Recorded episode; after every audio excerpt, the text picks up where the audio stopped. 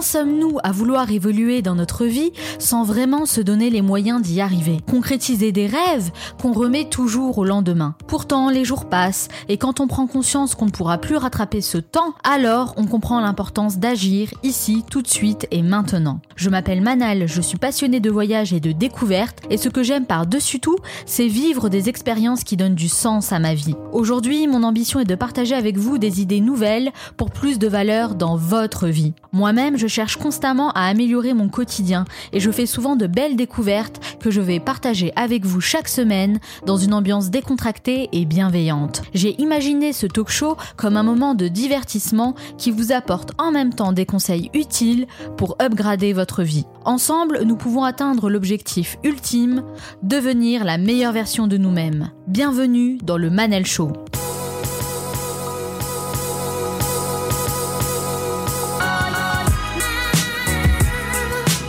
Le Manal Show, c'est votre capsule inspirante pour devenir la meilleure version de vous-même. Chaque semaine, je reçois des invités aux horizons différents et aux parcours inspirants qui partagent leurs conseils et leurs expériences. Ces derniers jours ont été très intenses pour moi, car je travaille sur un gros projet qui me demande beaucoup de temps et d'énergie. Et comme je vous le dis souvent, parfois il faut savoir être focus sur un objectif précis, c'est pourquoi j'ai décidé de m'investir à fond. Cette semaine, j'ai donc choisi de partager un épisode bonus sur une thématique qui vous a beaucoup intéressé avec un invité passionnant, mon entretien avec Onur Karapinard dans son intégralité. Think Different, c'est l'un des épisodes qui vous a le plus marqué, mais vous n'avez pas tout entendu. Découvrez encore plus de conseils et d'anecdotes qui, je l'espère, vont vous inspirer pour apprendre à penser différemment. Et comme Michael Jordan a dit, certains veulent que ça arrive, d'autres aimeraient que ça arrive, et quelques-uns font que ça arrive. Cette émission dure 50 minutes et pas une de plus, alors soyez attentifs, faites partie de ceux qui font que ça arrive, passez à l'action. Après un master en sciences de l'information et de la communication à la Sorbonne, il se lance dans de multiples projets. Il coécrit un one-man show, produit et réalise une émission radio et participe au programme entrepreneur Ticket for Change, 10 jours en bus à travers la France à rencontrer sur le terrain les pionniers les plus importants du pays. Il joint par la suite Lyon, une formation dans laquelle il approfondit ses connaissances en management, culture d'entreprise et esprit start-up. Au fil de ses multiples expériences, naît en lui un fort intérêt pour l'écriture, la réussite personnelle et le mieux vivre. Il décide alors de lire de nombreux best-sellers sur le sujet qu'il résume et met en ligne sur son site. Les thèmes qu'il aborde vont de la productivité à l'autodiscipline en passant par l'apprentissage. Ses articles sont passionnants. Ils connaissent un réel succès au point d'être reconnus comme l'un des meilleurs rédacteurs sur la plateforme Medium. Dans une perpétuelle démarche d'exploration et de partage, il crée ensuite son projet qu'il a appelé Essentiel, dans lequel il cherche à répondre à une question quels sont les ingrédients qui font le succès personnel et professionnel? Pour y répondre, il n'hésite pas à sortir des cases, à explorer de nouvelles choses tout en prenant le Think Different. Son parcours intéresse beaucoup de personnes, mais il ne donne que très peu d'interviews. Il est avec moi aujourd'hui pour répondre à mes questions. Onur Karapinard, bonjour. Bonjour Manal. Merci d'avoir accepté mon invitation. Merci à vous. Alors Onur, pourquoi? Pourquoi vous faites ce que vous faites aujourd'hui? Ah, tout commence par euh, le pourquoi. Euh, le pourquoi j'en suis arrivé là, bah, c'est pour inspirer les personnes à devenir euh, des meilleures versions d'elles-mêmes, afin qu'elles puissent optimiser leur vie et surtout libérer leur potentiel pour mieux vivre selon leurs aspirations. En fait, c'est très profond parce que j'ai découvert ça récemment, en fait, quel était mon pourquoi.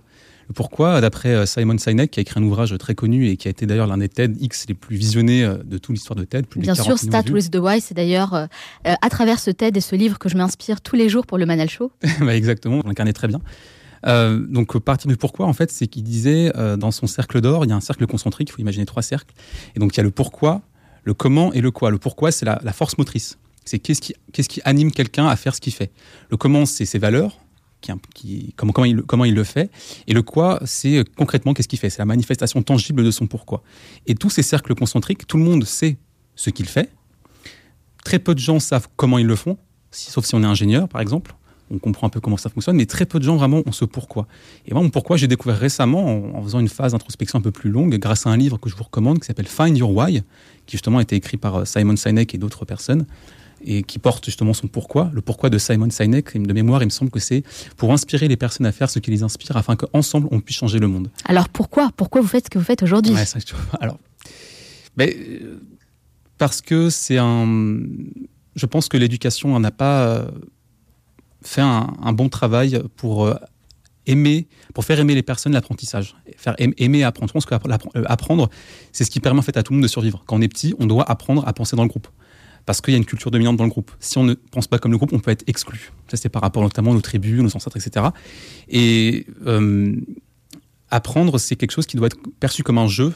Et quand on va à l'école, tout est fait, il me semble, en tout cas mon expérience personnelle, pour nous dégoûter de l'apprentissage. On doit suivre un cadre très précis. Il y a des horaires, c'est un peu comme une usine. Euh, les gens sont classés par des notes et on sait que dans une classe, il y a toujours une représentation sociologique des gens qui vont réussir et des gens qui vont rater. Moi, dans mon cas, je faisais partie des gens qui allaient rater. J'avais statistiquement tout pour rater.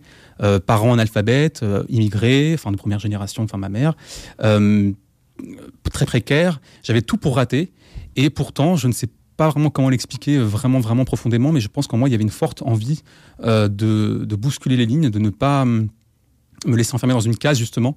Et il y a un terme que la philosophe Chantal Jacquet donne pour définir euh, cela, on appelle ça les transclasses, c'est-à-dire des personnes qui parviennent à se sortir de tout déterminisme social et qui parviennent à se transcender entre guillemets entre une classe sociale défavorisée et une classe sociale culturelle un peu plus aisée. Et c'est ce qui s'est passé pour vous? En tout cas, je pense, oui. Enfin, quand, je, quand ma mère, euh, je dis ma mère ne comprend pas ce que je fais, par exemple. Vous dites que vous expérimentez pour apprendre à mieux vivre et penser. Euh, qu'est-ce qui a fait que vous êtes posé cette question? À quel moment vous avez eu ce déclic? Alors, ça a été euh, quand j'ai été face au pied du mur, justement, où j'accumulais des, des, successions de, on va dire, de défaites. Plus ou quand vous étiez à l'école? Oui, je pense que l'école, ça a été pour moi un, grand regret. je pense que j'aurais bien voulu étudier, étudier à l'étranger. Je pense que l'université a été une expérience très frustrante pour moi sur le plan de l'apprentissage. Je n'ai pas appris grand-chose. D'ailleurs, c'est ce que disent beaucoup de personnes qui sortent de la fac. Ils ont le sentiment de ne pas avoir appris grand-chose. Et je rappelle que vous avez fait un master euh, de l'information et de la communication, donc c'est quand même 5 ans d'études à l'université. Alors, pour être plus transparent, j'ai fait une maîtrise, ça s'appelle un master 1. Oui. Euh, donc, euh, que j'ai fait en 5 ans, parce que j'ai préféré redoubler par stratégie, justement, parce qu'on ne pouvait pas faire de stage au-delà. Et donc, j'ai préféré faire mon année en Master 1 en 2 ans pour pouvoir faire de stage. Et ça m'a été bénéfique, justement, parce que je pense que ce qui prime le plus, c'est pas vraiment les théories ou qui sont très stériles, très, très rigides et très conventionnels et qui justement euh, ne, ne, ne, sont une pensée euh, qui empêche en fait de penser autrement parce que c'est des personnes qui protègent ce territoire théorique. Il faut penser comme ça pour réussir. Il faut penser comme ça pour rester à sa place. Il faut penser comme ça pour ne pas justement déranger les autres. Et c'est, je pense que malgré tout, malheureusement, dans l'université en tout cas, en tout cas en France, je ne sais pas comment ça se passe ailleurs, il y a une vraie, euh, c'est très conventionnel on empêche vraiment toute expression de pensée unique. En tout cas, c'est comme ça que je l'ai ressenti et ça a été une très, une très grande frustration. Et par définition, la frustration, c'est lorsqu'on est empêché d'accéder à un bien ou un avantage. Et pour ma part, j'ai le sentiment d'avoir euh, perdu du temps, mais malgré tout, c'est ce qui m'a quand même permis, en, si je peux quand même donner du grain à moudre positif pour l'université, c'est ce qui m'a permis justement de bénéficier d'une liberté intellectuelle. Et je pense que c'est une des plus grandes forces de l'école, c'est le statut étudiant, donc celui qui apprend. Et quand on est dans ce statut-là, il ne faut pas se dire qu'après ce diplôme, on s'arrête d'apprendre c'est une bêtise, je pense. Il faut apprendre toute sa vie. Bien sûr. Il faut toujours continuer d'apprendre tous les jours. Ça ne s'arrête jamais, en fait. Hein. Mm. Mais justement, donc vous dites qu'il y avait des dysfonctionnements, vous, à l'école, que vous avez détectés, euh, à l'université également. Qu'est-ce qui ne fonctionne pas concrètement aujourd'hui à l'école? Alors, à mon sens, c'est qu'on ne donne pas assez la place à, l'expérimentation. Il y a un peu trop de théorie. Et la théorie, c'est lorsqu'on cherche à, apporter un modèle de représentation sur ce qu'on comprend du réel. C'est un peu comme les mathématiques. Quand on dit A plus B, on sait bien que A plus B, c'est abstrait, mais ça permet en fait de se représenter quand même une certaine idée pour comprendre rapidement une formule, plutôt que de dire la phrase un tel a fait ceci, cela. On comprend que A plus B, A plus B euh, égale euh, AB, par exemple. Bah, dans mon cas, c'était la, théorie étouffante qui ne laissait vraiment aucune place à une pensée un peu divergente. C'est exactement ce que j'ai ressenti pendant mes cinq années d'études aussi. Vraiment, c'est exactement le même sentiment euh, d'étouffement, de pas faire assez de pratique. Alors d'ailleurs, pour combler ça, j'ai euh, fait beaucoup de stages. Euh, je suis allée quand même beaucoup dans le monde du travail. Je proposais mes services comme ça euh, pour pouvoir développer un petit peu mes compétences. Mais c'est vrai qu'à la fac, c'est très théorique. Hein. Mmh. Un peu trop, mais ce qui est, ce qui est bien dans ce que vous dites, c'est que vous, vous me dites que vous avez ressenti, vous aussi, ce sentiment de frustration à l'université d'avoir un peu trop de théorie, parce qu'au bout d'un moment, il faut, faut, passer à l'action. En fait, je pense qu'au bout d'un moment, on ne peut plus se permettre de ne faire que de la reproduction théorique. Au bout d'un moment, je pense que nous, en tant qu'êtres humains, on a besoin de, conquérir le savoir de façon empirique. On a besoin de, toucher les choses, de les ressentir, de voir un peu la texture intellectuelle et de se dire, OK, c'est comme ça que j'apprends. Euh, et dans, dans, mon cas, c'est, je pense qu'il manque un, de l'expérimentation. Mais ce qui est quand même bien euh, en contrepartie à la fac, c'est qu'il y a des personnes effectivement qui se posent des questions comme vous et moi et qui se disent c'est pas possible, il faut absolument que je fasse quelque chose d'autre pour pouvoir avoir un peu plus de, de, de, poids dans ma candidature, de légitimité dans ce que je fais et de plaisir aussi. Justement, il y a des personnes comme vous et moi, vous l'avez dit, qui pensent différemment. Euh, est-ce que vous vous considérez aujourd'hui comme un rebelle? Je pense que tout le monde est un peu rebelle. On est toujours le rebelle de quelqu'un d'autre. Il y a parce que je reviens encore une fois à la pensée conformiste, à partir du moment où on, se constitue en groupe, il y a une culture dominante. Euh, que ce soit chez euh, vos amis, euh, à l'université, dans un travail, il y a des jeux politiques qui se jouent. Il y a toujours quelqu'un qui va être au-dessus de vous.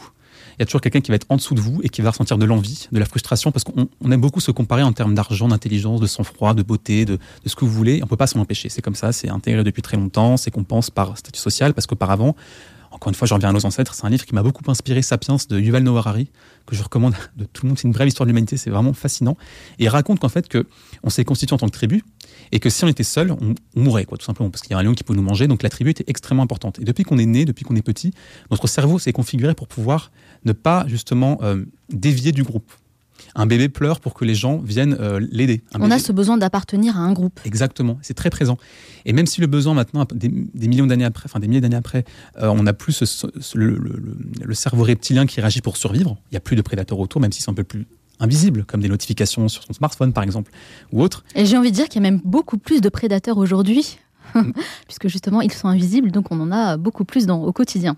On les voit pas forcément. C'est vrai. Il y, a beaucoup de forces qui conspirent contre nous pour nous empêcher de, faire ce qu'on apprécie. On appelle ça l'économie de l'attention. C'est-à-dire qu'il y a des personnes qui sont extrêmement brillantes, qui mettent tout leur jus, comme disait Patrice Lelay, euh, leur, euh, le temps de cerveau disponible pour des annonces. Aujourd'hui, quelles sont les personnes qui vous inspirent le plus? Euh, Yuval Noah Harari. c'est un historien israélien qui a une histoire assez incroyable. dans l'université de Jérusalem, je crois de mémoire, ils, avaient, demandé au professeur qui était prêt pour écrire un, cours sur l'histoire du monde. Extrêmement ambitieux, l'histoire du monde. Comment on peut résumer ça? Un seul individu peut résumer ça. tous les profs se sont débinés, sauf Yuval Noah Harari. Il a écrit son ouvrage euh, en 2011 et c'est devenu euh, Sapiens. 2015, Mark Zuckerberg, Bill Gates, Obama le recommande et là ça explose, 5 millions de ventes, grand penseur. Il a, il a à peine 40 ans, il a écrit aussi un livre Homo Deus et ça raconte en fait, Sapiens c'est incroyable comment il a réussi à, synthétiser en moins de 400-500 pages l'histoire de l'humanité. Après, c'est sa vision de J'en ai beaucoup entendu parler de ce livre. Hein. Ce sont effectivement les livres dans les top 5 de les personnes que vous avez euh, citées, Mark Zuckerberg, mm. euh, Barack Obama. Ça me donne envie de le lire du coup. Ah, je vous le recommande grandement. Et puis aussi la suite, euh, Homo Deus, qui, est, cette fois-ci en fait cartographie un peu le siècle à venir et qui pose des, interrogations très pertinentes sur ce qui va sur l'intelligence artificielle, sur notre intelligence relationnelle et émotionnelle. Parce que qu'est-ce qui se passe lorsque des robots feront ce que nous sommes, ce que nous allons faire dix fois mieux que vous et dix fois moins cher? Et ça pose des vraies problématiques. Donc il y a Sapiens, il y a Robert Greene euh, que j'apprécie beaucoup, qui est un auteur qui m'a énormément inspiré. Donc c'est un auteur qui a qui prétend avoir, fait plus de 80 travaux, différents jobs différents. Il a voyagé en Europe, il a fait plein de choses. Il a été détective, privé, il a travaillé pour un hôtel, il a fait plein de choses. Et il a écrit notamment Power, les 48 du pouvoir. Il a écrit un livre sur la séduction, sur le pouvoir. Euh, il a écrit une bio une coécrit une bio avec 50 Cent sur l'audace, le fait ah, intéressant. Ouais, ouais c'est intéressant. Euh, une, euh, une, collaboration complètement inattendue inattendu, mais c'est justement comme ça qu'on se rebelle, entre guillemets, qu'on sort un peu du conformisme. de conjuguer un écrivain très lettré avec un rappeur qui, en fait, est un s'avère être un excellent entrepreneur et quelqu'un qui a un parcours. Euh, pourquoi, en fait, c'est 50 Cent qui s'est sorti, sorti de, de, de, son, de là et pas d'autres parmi tous les arnaqueurs de rue qui sont pris 9 balles? Bah, ça donne histoire. il y a aussi Attendre l'excellence qui m'a extrêmement inspiré. en tout cas, vous êtes beaucoup inspiré par les auteurs et ça ne m'étonne pas. Parce que vous lisez beaucoup au NUR, avec 69 résumés de livres sur Medium, si je ne me trompe pas, c'est bien ça. Alors plutôt des livres de non-fiction, hein, je précise. On peut dire que la lecture joue un rôle très important pour vous. Pourquoi? Qu'est-ce que vous trouvez dans les livres que vous ne trouvez pas ailleurs? C'est une bonne question. Euh, D'abord, ce qui me semble évident à première vue, c'est de trouver des expériences de vie qu'on ne trouve justement nulle part ailleurs. Ce qui est formidable dans un livre, c'est qu'il y a des personnes qui ont réfléchi bien avant nous aux problèmes qu'on se pose maintenant. Lorsqu'on voit par exemple un, ancien empereur romain, Marc Aurèle pour le citer, il y a plus de 2300 ans, qui livre ses pensées, au départ c'était un journal intime, et qui pensait pas que ça allait... Euh, c'était uniquement un, usage privé et que ça devient les pensées pour moi-même de Marc Aurèle on se dit que pour 3,50 euros sur Amazon, on peut trouver les pensées de l'homme le plus puissant de l'époque il y a 2300 ans. Et les, les, ouvrages, pour moi, ce sont des archives de pensée. On ne peut pas uniquement se, grandir soi-même, c'est impossible. On en revient encore une fois au groupe, au conformisme, à la culture dominante. Et je pense que le livre, ça, apportait une, euh, une autre vision du monde, déjà. Cela la confronter aussi à sa propre vision du monde. Donc toujours un peu dans cette démarche entre guillemets rebelle en fait par rapport à ce qu'on nous a appris. Et c'est aussi une façon, c'est la façon la plus euh, la plus enrichissante à moindre coût. C'est qu'une seule idée dans, un livre peut permettre de changer sa vie. C'est un coût extrêmement marginal en fait. Quand on se dit 20 euros peut permettre de changer sa façon de penser, de raisonner, de se lever le matin, d'être plus productif, euh, ça n'a pas de prix. Je suis complètement d'accord avec ce que vous dites. Moi, clairement, je trouve une très très grande source d'inspiration dans les livres et souvent, ça me permet en fait d'appréhender la vie euh, sous un autre angle et parfois même, euh, très souvent même, de passer à l'action. Alors, on a dit le livre, c'est très important pour vous, vous lisez beaucoup. Combien de temps vous consacrez euh, à la lecture dans la semaine? Oula, c'est particulier. Je dirais que j'ai une manière assez singulière de lire, qui m'est propre. C'est-à-dire que je suis capable, par exemple, de ne pas lire un livre en entier. C'est vrai? Ah, ça m'étonne. Ah, ça vous surprend. Oui, ça me surprend beaucoup, oui. Alors, vous allez voir qu'en en fait, il y a un, ouvrage euh, de Vutran qui s'appelle Effortless Reading et qui, là, en fait, a totalement bousculé ma, conception de lecture. En fait, il vous dit euh, il a réussi à lire plus de 800 livres en, 3 ans. Bon, ça vous donc C'est un exploit. Si on fait un calcul, on se dit que c'est incroyable, que c'est pas possible. En fait, il explique comment il fait. Et il dit pour ça, en fait, il prend un livre, il se pose d'abord les questions par rapport à son propre contexte, quelles, sont mes problématiques actuelles, euh, quelles sont mes faiblesses, mes forces, etc., Et il choisit le bon livre. Et il dit, au lieu de lire euh, 10 livres qui n'ont aucun rapport avec votre vie, donc on ne peut pas progresser, ça nous parle juste du divertissement, donc ça fait diversion, il faut lire le bon livre par rapport à son propre contexte. Et qu'est-ce qu'il dit? Il dit donc pour ça, il faut d'abord lire la quatrième de couverture, il faut lire l'introduction, il faut vraiment la parcourir, la conclusion, parce que c'est un peu là où sont les idées principales de l'ouvrage et lire et parmi et lire la, table des matières. Et dans la table des matières, il y a forcément un ou deux chapitres qui est extrêmement pertinent pour vous, mais qui ne le sera pas forcément pour quelqu'un d'autre qui aura d'autres problématiques de vie. Mais on peut pas le savoir si on lit pas tous les chapitres. Si, parce que l'idée dans la table des matières, c'est que l'intitulé correspond justement à résoudre un problème. Et ce qui se passe, c'est que dans les ouvrages Là, je m'adresse uniquement aux ouvrages de développement personnel. On ne parle pas du roman, d'un roman de Flaubert ou, euh, ou Oui, là, ce serait dommage. ce serait vraiment dommage. On comprendrait vraiment rien à l'histoire, là. Ce serait vraiment... Euh, quoi que ce serait marrant de se dire que, bon, pour pas me laisser influencer par l'auteur, je lis n'importe comment. Et mais, dans le, mais, dans, mais dans le cas du développement personnel, c'est que c'est très souvent en fait une idée qui est ressassée, qui est reformulée et, au gré de, des expérimentations de l'auteur. Et c'est parfois assez... Euh, dommage de perdre un, temps fou alors que l'idée se résume en 10 pages. D'ailleurs, c'est d'où l'intérêt de, de, ces livres que j'ai résumé, c'est pour faire gagner du temps aux personnes qui n'ont pas le temps de lire et qui veulent des solutions concrètes, inspirantes, actionnables et spécifiques. Mais en, faisant le choix comme ça de sélectionner le livre qui correspond à l'état d'esprit actuel, aux besoins actuels, est-ce qu'on ne s'interdit pas finalement de découvrir de nouvelles idées? De tomber sur des choses auxquelles ben, on n'aurait pas forcément euh, pensé ou lu euh, en temps normal Oui, c'est totalement pertinent, effectivement. Mais là, après, c'est cette méthode de lecture que j'applique moi, c'est par efficacité, c'est pour être plus productif c'est pour arriver plus rapidement à mes résultats. D'accord. Euh, il y a un objectif derrière. Exactement. C'est, je pense qu'il y a effectivement des personnes qui adorent lire pour s'évader, pour euh, échapper à un quotidien qui, qui peut les, les un, peu triste, ou d'autres qui veulent simplement de nouvelles idées. Moi, dans mon cas, je, je lis pour être plus productif, pour apporter vraiment des réponses.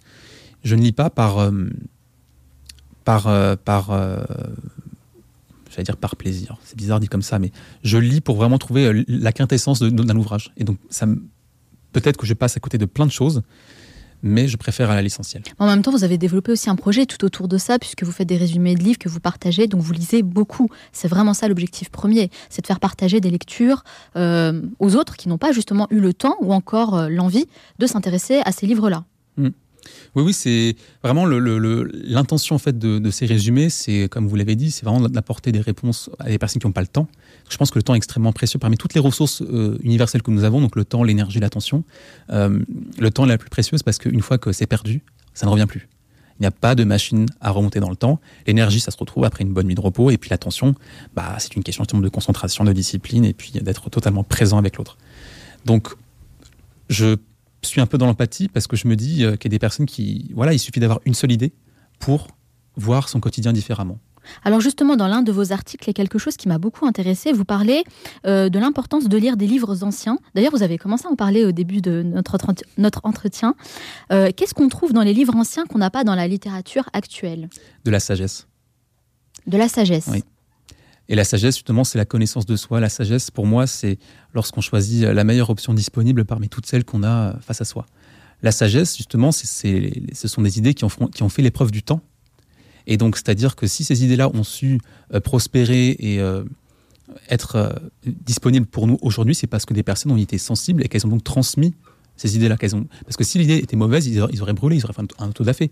Sauf que là, quand je parlais justement de Marc Aurèle tout à l'heure, mais aussi Épictète, qui était un ancien esclave et qui a réussi par le stoïcisme et par la, discipline et par justement être un peu un rebelle, à s'émanciper en fait de cet état-là et à se dire qu'en fait, il peut que contrôler ce qu'il peut contrôler et ne pas contrôler tout ce qui lui est extérieur.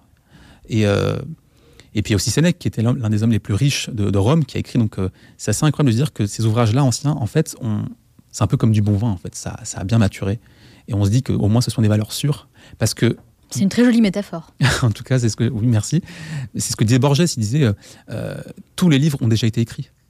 Chacun pique entre guillemets les idées de l'autre personne. On s'inspire tous de quelque chose ou de quelqu'un de toute façon. Hein. Tout à fait. On n'invente rien. Mm. Donc, exactement. Je pense qu'il ne faut pas réinventer la roue en fait. D'ailleurs, dans vos articles, vous traitez euh, de plusieurs sujets qui sont très différents, dont un sujet en particulier qui a attiré mon attention, le perfectionnisme. Vous avez écrit un article sur comment se défaire du perfectionnisme pour terminer ce que vous faites. Alors, moi, clairement, le perfectionnisme, c'est un problème que j'ai et que j'essaie de corriger, qui n'est pas facile hein, à corriger. En quoi le perfectionnisme tue la productivité Alors le perfectionnisme, outre la paresse, c'est le mal du que je pense qui parcourt tout individu dans la création en fait. C'est-à-dire que le perfectionnisme, c'est quelqu'un qui va se dire que tant qu'une production de sa personne n'est pas parfaite, n'est pas dans son fantasme, dans l'image qu'il en a et de ce qu'il attend, il ne publiera pas. Et, et le problème, c'est qu'il n'agit pas.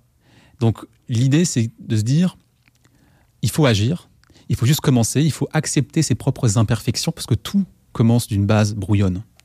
Lorsqu'on prend un sculpteur et qu'il prend euh, sa matière, elle est totalement brute. Et après, il la façonne au gré euh, des expériences et de ses erreurs. On apprend beaucoup par essai-erreur. Et ça, je pense que le fait que les gens ont peur de l'erreur et qu'ils ne l'accueillent pas, qu'ils ne la questionnent pas, qu'ils ne l'interrogent pas, qu'ils ne, pas, ne lui laissent pas place pour pouvoir prospérer, parce que justement, c'est parce qu'on fait des erreurs qu'on apprend. L'expérience, en fait, c'est le nom qu'on donne aux erreurs qu'on a faites. Et je pense que le perfectionniste, c'est quelqu'un qui, qui est un peu dans le déni et qui se dit qu'il n'a pas envie de faire d'erreurs parce qu'en soi, ça ne serait pas être parfait de faire des erreurs. Ouais, puis qu'on a euh, dans l'idée de faire les choses bien, très bien, bah sinon on ne les fait pas. Et du coup, on s'interdit de réaliser beaucoup de projets. Ça freine vraiment beaucoup de choses dans la vie, au final. Je crois qu'il y a beaucoup de personnes qui euh, souffrent de ça, de ce, cette notion-là de perfectionnisme.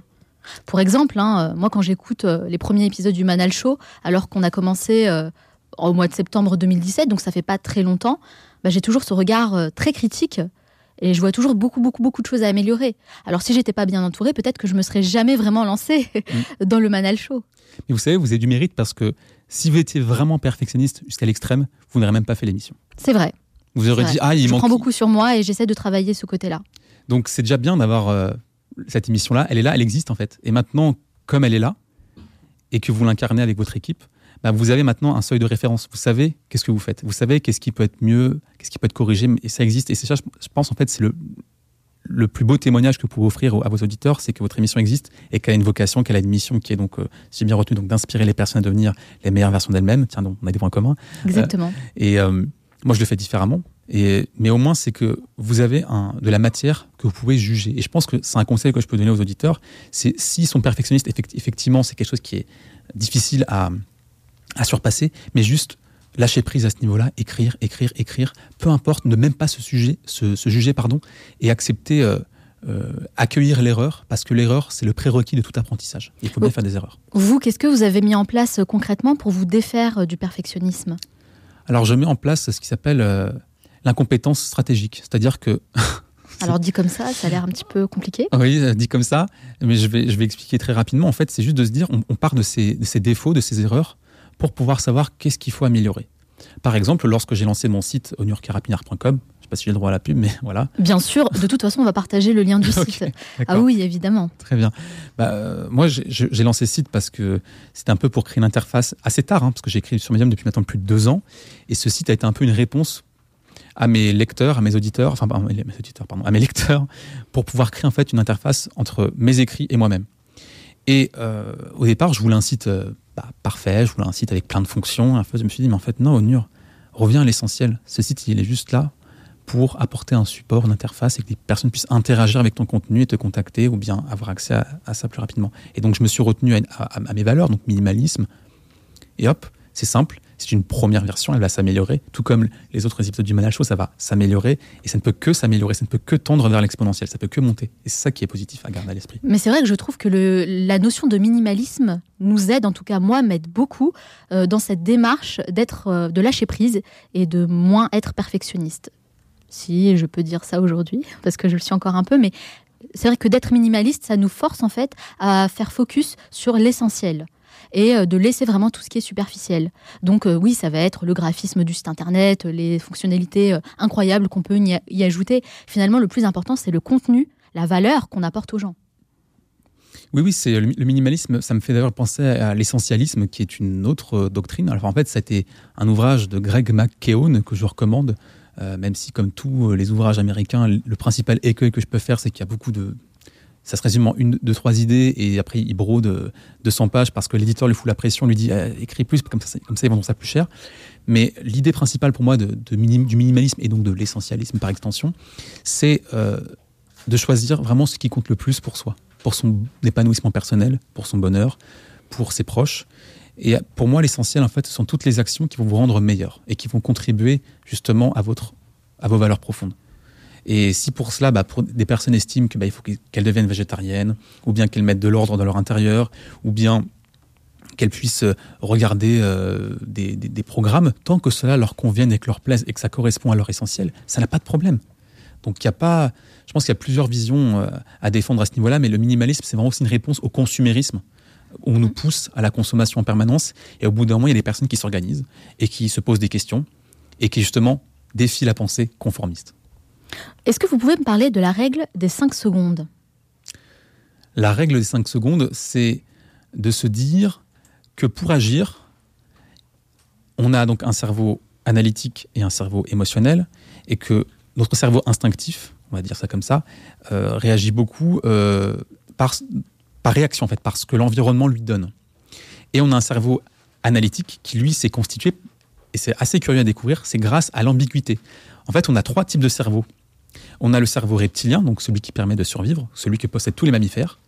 On a le cerveau euh, moyen, le cerveau paléo-mammalien, donc c'est le cerveau émotionnel, le cerveau qui va anticiper à court terme ce qui va se passer, la mémoire, les émotions. Et on a le néocortex, donc c'est le troisième cerveau, donc le cerveau postérieur, qui en fait lui gère l'abstraction, le raisonnement, l'apprentissage. Et ce qui se passe, c'est que ce cerveau, ce qui est quand même fascinant à découvrir, il s'est développé en réponse du fait que le cerveau, nos deux cerveaux précédents n'arrivaient pas à gérer l'ambiguïté. Et donc la règle des 5 secondes, c'est de se dire si vous voulez agir, bah, il suffit de compter jusqu'à 5. C'est très court, 5 secondes. Par exemple, pour se lever, euh, lorsque vous il y a le réveil qui sonne et qu'on a tous ce réflexe d'appuyer sur le bouton euh, snooze ou parce que, on est, parce que le lit est chaud, parce que le lit, euh, c'est pas du danger, c'est la protection. Et ben si on se dit voilà, 5 secondes, 5, 4, 3, 2, 1, j'y vais, je me lève, voilà, au moins c'est une action qui a été faite. Mais c'est une règle très simple en fait, c'est pour agir. Ah donc concrètement, c'est vraiment de compter jusqu'à 5 hmm. et d'agir. Tout simplement. Si, on agit, c'est que. En fait, on se rend compte que lorsqu'on compte jusqu'à 5 et qu'on agit, ce n'est pas si dramatique que ça, en fait. C'est qu'on notre propre ennemi. Et que 5 secondes, ça suffit pour faire plein de choses. C'est marrant parce que moi, c'est exactement ce que je fais, mais je compte jusqu'à 3. Ah Donc j'agis encore plus rapidement. je ne me pose plus de questions, je dis 1, 2, 3 et j'y vais. Et souvent, c'est souvent pour faire des choses qui sont très difficiles euh, et parfois pas très fun. Hein. mais ça marche. je vous le recommande. Alors, dans les habitudes pour progresser, moi, j'ai adoré l'habitude numéro 13. Écouter des podcasts, alors je relis, hein. écouter des podcasts quand vous vous déplacez, difficile à faire, mais en vaut la peine sur du long terme. Hmm. Pourquoi? Eh bien parce que l'audio, c'est le meilleur média disponible pour pouvoir euh, apprendre tout en faisant autre chose à la fois. C'est le meilleur média de la mobilité. L'audio, c'est quelque chose qui ne sollicite pas trop l'effort. et qui, qui peut se consulter n'importe où, en faisant la vaisselle, l'aspirateur, sous la douche, en roulant en voiture. C'est pas pour rien que la radio est un média qui est extrêmement consommé en voiture. Et euh, le podcast, en fait, c'est apprendre sans s'en rendre compte, presque sans effort. Sauf que ce qui est compliqué au début, surtout quand on écoute des émissions, on va dire de type rédactionnel, donc pas de la musique, c'est de porter attention à la fois à ce que dit l'interlocuteur et disent les, invités, et aussi à se concentrer sur la marche, même si euh, théoriquement on n'est pas capable de manipuler plus d'une pensée consciente à la fois. Mais à force de le faire, ça devient vraiment euh, une habitude, ça devient beaucoup plus facile. Je suis partagé parce que ça dépend vraiment des contenus. Si on marche dans la rue et qu'on écoute le Manal Show, par exemple, oui Très bon euh, exemple. Très bonne émission, par exemple. euh, eh bien, euh, comme c'est une émission qui va solliciter quand même un petit peu euh, d'attention, et donc du temps d'attention, eh ben, on ne peut pas apporter une pleine attention à un échange de, de, de, de, savoir, parce que c'est ce qu'on partage des connaissances, des idées, et à la fois se concentrer pleinement sur sa marche, ou à parler avec quelqu'un, ou à faire autre chose. C'est très difficile, encore une fois, de manipuler plus de deux pensées consciente à la fois, parce que sinon on s'expose à la sanction cognitive. Donc l'idée, euh, le mieux, je dirais, c'est d'écouter le Manal Show en étant euh, très concentré avec moi. Ah, je pense que pour ce type de contenu, il faut avoir un minimum d'attention et euh, ne pas écouter le, Manal Show en, dressant à la main, par exemple. Il faut en dressant à la main. Oui, c'est l'idée qui m'est venue. D'accord. vous aujourd'hui au NUR, hmm. quelles sont les habitudes que vous répétez tous les jours? Ah là c'est très particulier parce qu'en vérité, d'après euh, une étude de l'université de Duke, plus de 40% de ce qu'on fait sont des habitudes. Ce qui est euh, un chiffre assez incroyable, c'est-à-dire que 4 actions sur 10 que vous faites dans la vie, ce sont des choses que vous faites pratiquement sans y penser.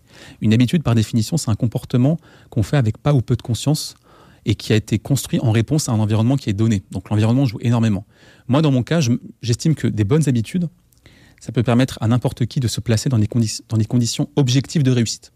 C'est-à-dire si quelqu'un lit, fait du sport, médite, euh, fait son lit tous les matins, euh, cuisine, etc., etc., il va, après quelques années, peut-être qu'on ne se rend pas compte au jour après jour de la différence perceptible, mais imaginez une courbe qui tend vers l'exponentiel, enfin qui va vers le haut après deux ans, parce que c'est du long terme. Les habitudes, c'est un peu, c'est un peu l'intérêt développé, euh, l'intérêt cumulé, composé du développement personnel. Et ça, ça, ça revêt un pouvoir incroyable. Chaque action que vous prenez est un vote pour la personne que vous allez devenir dans un futur. Est-ce qu'il y a des habitudes que vous n'aviez pas auparavant et que vous avez adoptées aujourd'hui et que vous répétez tous les jours, justement? L'écriture, la lecture, euh, méditer. Après, c'est devenu une habitude clé dans le sens où une habitude clé, c'est une habitude qui permet de rendre les choses plus faciles. C'est-à-dire, une personne qui fait du sport, par exemple, va soudainement se mettre à mieux manger, à mieux penser, parce que le corps connu, euh, le sport c'est connu, ça favorise de nouvelles connexions neuronales pour l'apprentissage. Et une personne va prendre mieux soin d'elle, va donc gagner en confiance. Donc ça, on part du sport, d'une seule action, qui permet d'avoir tout un effet domino positif. Et je pense qu'après, il faut choisir une bonne habitude clé, donc il y a la lecture, qui permet de mieux raisonner, de mieux penser, de mieux s'exprimer. Après, il peut y avoir le sport, la méditation pour être plus calme, plus détendu. C'est quoi, par exemple, la journée type d'Onur Carapinard en tout cas, la, journée à laquelle je, tente de me de respecter, c'est méditer. Quand je, me, quand je me lève, donc je fais mon lit, euh, boire un bon verre d'eau pour m'hydrater, parce qu'on a passé 8 heures euh, endormi, donc on est déshydraté. Ça rafraîchit, le métabolisme, etc. Donc ça réveille. Ensuite, il y a la méditation, 20 minutes maintenant. Ça me permet justement de, de mieux me concentrer, de mieux euh, de ne pas être stressé, de mieux être le témoin de ma propre euh, du moment présent. Je pense que c'est important euh, que de vivre dans le moment présent, de ne pas penser. On est toujours partagé entre le passé et le futur. Et, mais la méditation, ça apprend justement à être le, témoin de sa propre respiration, on apprend à penser différemment. Ce qui est marrant avec les habitudes, c'est qu'on peut expérimenter ce qu'on fait. C'est l'effet cumulé, ce sont des toutes petites bonnes actions toutes petites actions qui peuvent finalement avoir de grands résultats. Exactement. Et ça, je pense que parvenir à faire appréhender ça aux gens, de leur dire qu'en fait, le changement, un grand changement est possible, mais il faut commencer petit et il faut accepter le fait que ce ne sera pas de la récompense au quotidien, ça apporte énormément de choses. C'est un, un, pouvoir surprenant. Quelles sont vos aspirations aujourd'hui? À vivre de ce que je fais. Ce n'est pas encore le cas. C'est-à-dire que je prends quand même quelques risques dans le sens où je n'ai pas de rémunération dans ce que je fais, pour être honnête. Euh, comment vous vous payez du coup? Comment vous, vous arrivez à, à, payer vos factures? Bah, euh, bon, bah, J'ai euh, la chance d'avoir quelques aides déjà. Mais je ne compte, ce ne sera pas définitif, c'est une évidence. Pour moi, il faut absolument s'en sortir. je vis chez mes parents. Mais du coup, vous avez quand même pris le choix de ne pas postuler, par exemple, mm. un travail dans une entreprise qui vous plaît pas, mm. en attendant de pouvoir vivre de votre passion et de ce que vous aimez. Vous avez fait ce choix-là de finalement prendre le risque de continuer jusqu'à arriver à atteindre votre objectif. Exactement. Et je pense que c'est ça, en fait, qui fait que c'est une prise de risque parce que euh, parvenir à se dire que je préfère pas me soumettre à une autorité qui me déplaît, à partager les visions d'un leader euh, que je sais qu'à force, à force de travailler avec, je vais épouser ses valeurs morales et politiques, parce que l'entrepreneur, enfin le, salariat, c'est des jeux extrêmement politiques. Pour pouvoir progresser, il faut se conformer justement à la vision du, du groupe dominant. Et moi, je, après avoir fait Lyon, chez The Family, oui ça m'a permis de comprendre que je ne pouvais pas être salarié, même dans une start-up. Et les startups, c'est bien connu, c'est un monde où tout va très vite, on pense agile, on pense innovant, mais ça demande aussi beaucoup de travail, beaucoup d'abnégation, c'est-à-dire euh, de travailler pour les visions d'entrepreneurs. Et moi, dans mon cas, après Lyon, c'était énorme en termes de réseau, en termes d'apprentissage, c'était très intense, mais je me suis dit, je ne peux pas être salarié. Et quand on ne peut pas être salarié, bah, il faut créer sa boîte, où il faut assumer les conséquences. Et je préférais me dire que je vais me donner un certain temps pour y parvenir. Je me suis donné euh, quelque temps. Et je sais que si je continue à faire ce que je fais correctement, en me plaçant objectivement dans des conditions de réussite, ça va arriver. Alors justement, vous voyez où dans 10 ou 15 ans? 10 ou 15 ans, bon 10 ans peut-être, c'est déjà plus... Euh, 10 euh, ans, euh, auteur, reconnu dans ce que je fais, conférencier. Auteur, conférencier? Ouais. Euh, d'ailleurs, actuellement, je suis en train d'écrire mon premier livre. Ah Sur les habitudes, justement, avec un éditeur. Ouais, Super, très beau projet. Qui m'a contacté grâce à mon site, je vous remercie. Félicitations en tout cas. Alors vous êtes sur la bonne voie. Voilà, j'essaie en tout cas.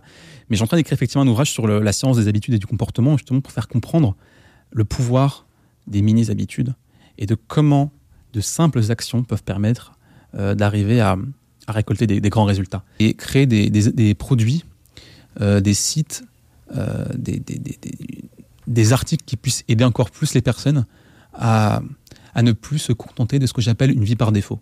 Une vie par défaut, c'est horrible à dire, mais c'est en fait une vie qui est déterminée par ce que les autres attendent de vous. C'est être le pion dans l'échiquier de quelqu'un. Et c'est horrible. Et ça, je pense que beaucoup de personnes manifestent cette véritable volonté de, de s'accomplir, d'atteindre un potentiel, d'être à la hauteur de son potentiel et de s'affranchir en fait de cette pensée conformiste qu'on leur a installée progressivement, petit à petit, à cause justement de l'école, en tout cas en France, et euh, moi, pour ma part, j'ai préféré ne pas euh, jouer le jeu euh, du salariat et je préfère accepter, je préfère être un loup libre qu'un chien en laisse. Quoi. En tout cas, je vous souhaite sincèrement d'accomplir tous ces projets. Je vous remercie. Moi, je vous souhaite également, sincèrement, une très belle réussite dans ce que vous faites avec le Manal Show. Ce n'est pas encore fini, attention. Oui, hein. mais je vous le souhaite quand même. Merci, c'est gentil. Alors, je ne peux pas m'empêcher, du coup, de vous poser une question. Vous savez que j'ai reçu Valentin Decker, qui est euh, lui aussi copywriter sur Medium et qui euh, intervient aussi dans votre projet essentiel en tant que rédacteur, euh, qui a sorti son livre Devenir remarquable à l'ère du numérique. Qu'en avez-vous pensé? Alors, euh, Valentin, euh, bah, j'ai trouvé que c'était un projet audacieux. C'est-à-dire qu'il s'est dit, je vais écrire un livre en six mois en mode lean startup. C'est-à-dire qu'il s'est dit, je vais appliquer les codes startup pour écrire un livre. Donc, on écrit un livre, justement, on se déleste un peu de la pensée perfectionniste. On écrit, on écrit, on écrit, on, verra le reste après plus tard. Là, pour le coup, il a adopté une pensée complètement différente. Exactement. Pour arriver à ses fins. Même si je pense que différent, c'est vraiment relatif. Euh, c'est-à-dire que tout le monde pense différemment, en fait. Mais, je comprends, mais je comprends l'idée que vous voulez dire, c'est-à-dire euh, sortir un peu les sentiers battus. Pas le processus habituel qu'on connaît pour écrire un livre. Exactement. Oui, c'est qu'il s'est dit ça et que ça a marché parce qu'il a été euh, discipliné, il avait sa vision, il s'est rendu compte qu'il fallait d'abord penser aux petits pas avant de, de, viser euh, le sommet de la montagne, au lieu de, de se voir déjà gravir. Non, il a commencé modestement, il a défini son plan, il s'est rendu compte qu'à force d'écriture et, et son plan lui a, lui a permis en fait, d'aboutir. Il avait juste la vision en fait. Et il a, c'est très concret, c'est très pragmatique. Et je lui, je lui ai félicité. En plus, il m'a interviewé pour son ouvrage, ce qui m'a un peu surpris parce que je m'estime pas forcément remarquable. C'est pour ça aussi que je vous pose la question. Effectivement, euh, je ne sais pas si je pouvais le dire, mais en tout cas, dans le livre de Valentin, il, il le dit euh, clairement. Hein, il a fait euh, quatre interviews de personnes qu'il trouve inspirantes, en tout cas au parcours inspirant. Vous faites partie de ces quatre personnes. Oui, c'est ça s'est présenté un peu à moi de façon un peu spontanée. Il écrivait sur enfin, l'écriture pour essentiel parce que j'estime que c'est quelqu'un qui écrit bien, qui a des idées à proposer. Et puis en lançant essentiel, j'ai un peu lancé une équipe euh, avec cette volonté justement d'apporter des, idées nouvelles, simples, concrètes, accessibles, du contenu qui s'adresse vraiment à l'intelligence des gens. Moi, je ne veux pas me foutre de leur tête, je ne veux pas me moquer d'eux, je ne veux pas leur faire perdre du temps pour rien, pour de la pub. D'ailleurs, Medium n'a pas de pub. Et euh, c'est juste apporter de la valeur. En tout cas, on essaie modestement de le faire. Et Valentin, il a su très bien le faire. Et même si son livre euh, est son premier, ça lui a appris énormément de choses. Et c'est pour ça qu'il faut se détacher un peu de cette pensée de vouloir bien faire. Il a fait les choses, même d'ailleurs après coup, dans un article, il dit bah j'ai fait ce que j'ai pu. Et en relisant le livre, je sais que j'ai fait des erreurs et que ah, j'aimerais tellement le corriger, mais il sait qu'il l'a fait et ça lui a appris peut-être un an, deux ans ou 500 euh, ou 1000 euros de, euh, je sais pas, de, de, coaching ou de psychologie, je sais pas Mais ce passage m'avait beaucoup touché, effectivement, parce mm. qu'il s'en rend compte, mais il le dit, et, et, ça rend son travail encore plus euh, admirable mm. et remarquable. Mm. Alors, la thématique de cet épisode, je le rappelle, c'est comment apprendre à penser différemment. Est-ce que vous, pour pouvoir aider les gens qui nous écoutent, si vous aviez trois conseils à partager pour sortir des cases, lesquels seraient-ils? Trois conseils, alors ça paraît bizarre, mais se fixer des limites. Pourquoi? Euh, moi, euh, avant de, je me suis rendu compte que si je me fixais pas de limites, je pouvais rester euh, jusqu'à minuit, une heure sur l'ordinateur. Et c'est et forcément bah, mal. L'ordinateur est extrêmement addictif. Et c'est même plus addictif que n'importe quelle activité réelle. Pourquoi? Parce que les gens qui ont conçu l'ordinateur, en fait, il y a une hormone qui s'appelle la dopamine, qui est un neurotransmetteur, qui est un peu ce qui produit la promesse du bonheur. Lorsqu'on voit par exemple une promotion alléchante, une personne qu'on estime séduisante, euh, ou bien un hamburger bien délicieux avec une affiche juteuse, une affiche pardon juteuse, on, on a envie. L'objet qui a tiré ce désir devient extrêmement désirable. Et la dopamine, en fait, c'est ce que disait d'ailleurs Simon Sinek, très intéressant. Il disait que l'alcool la cigarette, c'est interdit aux jeunes, mais pas les réseaux sociaux. Alors que ça produit la même, le même effet d'addiction chez les jeunes. J'avais vu cette euh, conférence, cet entretien justement, très intéressant. Je partagerai la vidéo avec euh, toutes mm. les personnes qui nous écoutent. c'est vraiment pertinent. Donc les limites, euh, accepter ses imperfections. Je pense qu'il faut accueillir ses erreurs, mm. les réinterroger par le prisme de sa propre singularité, c'est-à-dire être soi-même, dans le sens où il faut arrêter. Parfois, en fait, les plus belles réponses sont, sont celles qui sont. Euh, elles sont toujours été là, en fait. Il faut se poser les bonnes questions. C'est ce que dit d'ailleurs Elon Musk dans sa biographie. Une des leçons que j'ai retenues, c'est se poser les bonnes questions. Se poser les bonnes questions, c'est extrêmement difficile. Mais si on se pose les bonnes questions comme vous le faites aujourd'hui, on a des bonnes réponses. Donc, euh, les limites, pour savoir un peu sa frontière opérationnelle, qu'est-ce qu'on aime faire, qu'est-ce qu'on n'aime pas faire, qu'est-ce qu'on sait faire, qu'est-ce qu'on ne peut pas faire absolument. Ensuite, deux, euh, se connaître en se posant les bonnes questions. Et ça passe donc par une phase d'introspection. D'ailleurs, j'ai un article sur le sujet qui s'appelle Trouver votre pourquoi, qui est assez long, mais je pense qu'il est très complet pour pouvoir justement déterminer qu'est-ce qui nous anime dans, dans, la vie. La question, la première question que je pose à tous mes invités dans le Manal Show. Hmm. Pourquoi Pourquoi vous faites ce que vous faites Troisième conseil Le troisième conseil qui me vient, c'est de trouver un mentor. C'est-à-dire que apprendre, c'est déjà bien assez difficile comme ça. Moi, dans mon cas, j'étais un peu frappé par le syndrome entre guillemets de Superman, c'est-à-dire je me disais, je suis capable de tout faire, c'est bon, puis il y avait un petit peu d'ego, etc. en fait, je me suis rendu compte que lorsque je voulais lancer mon entreprise ou autre, que c'est extrêmement compliqué. Il y a tellement de choses qu'on ne sait pas en fait. Et qu'au lieu de pouvoir perdre son temps à rechercher des ressources dans un apprentissage ou autre, à perdre son temps justement, donc, qui est une ressource universelle extrêmement précieuse parce que le temps, ça ne revient plus. Un mentor, en fait, c'est une personne qui vous aide, qui vous guide déjà, et qui vous permet de faire un meilleur usage de votre temps, de votre énergie et de votre attention. Et le mentor, c'est un peu par métaphore, imaginez Manal que vous êtes dans une gare, enfin que vous devez trouver la gare dans une ville que vous ne connaissez pas du tout.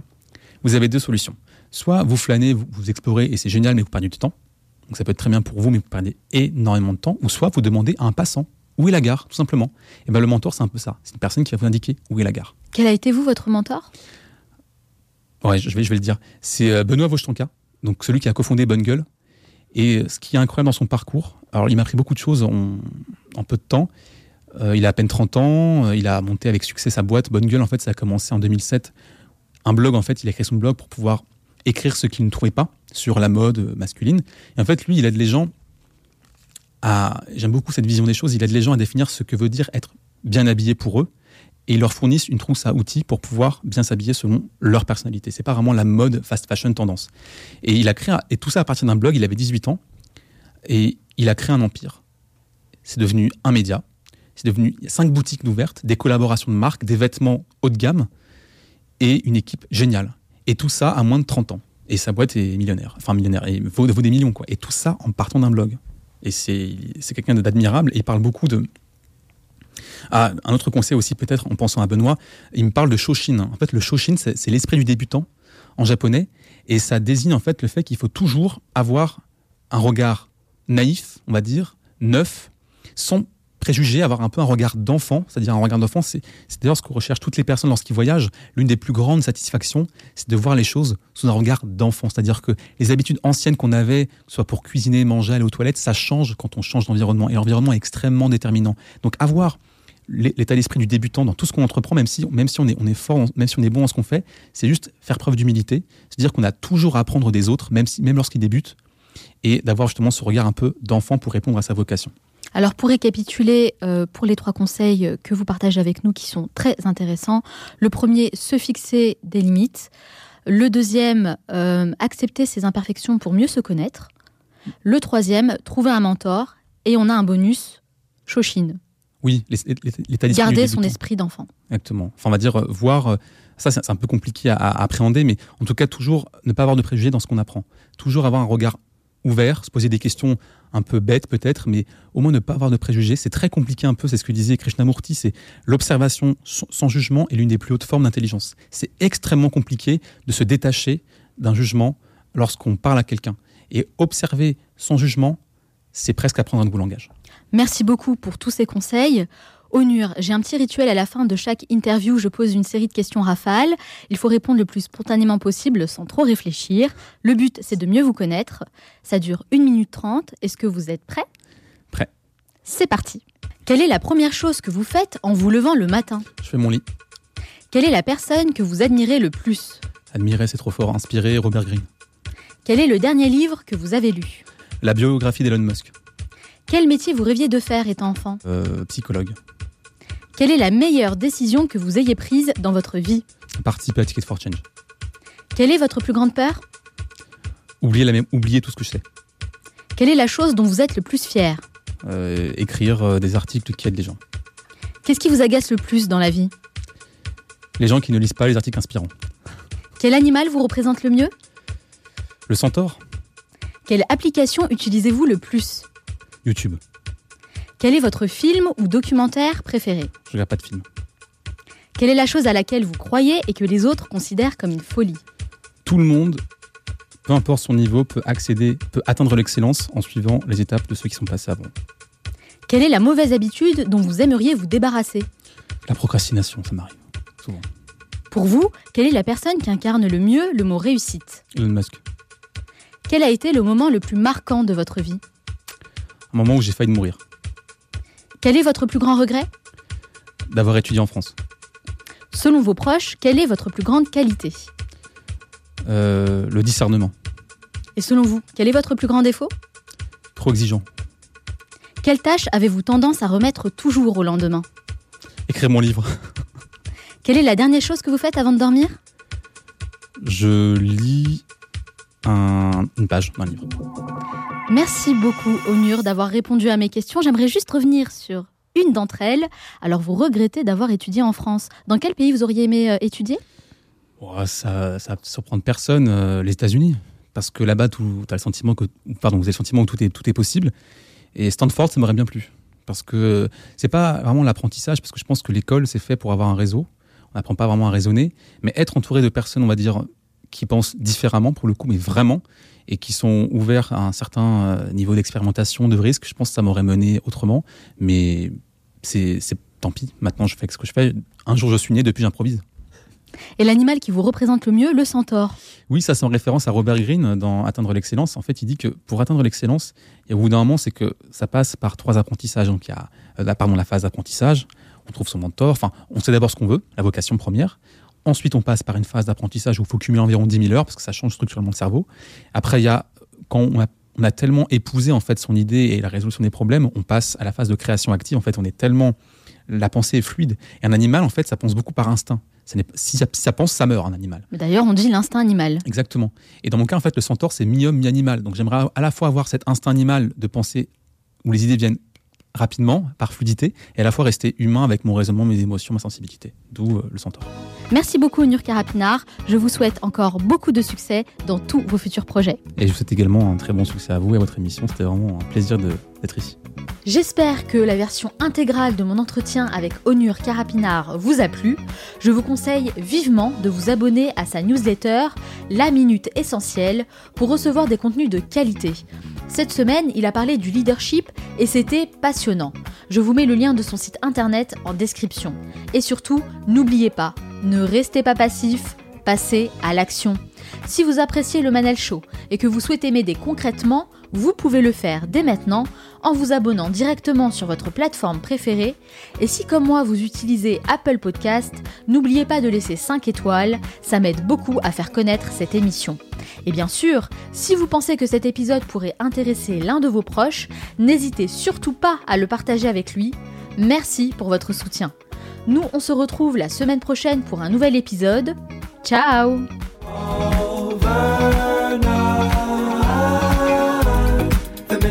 Was thinking to hold you back. The moment I was wishing it's overnight. The minute I was thinking to hold you back. The moment I was wishing it's overnight. The minute I was thinking to hold you back. The moment I was wishing it's overnight.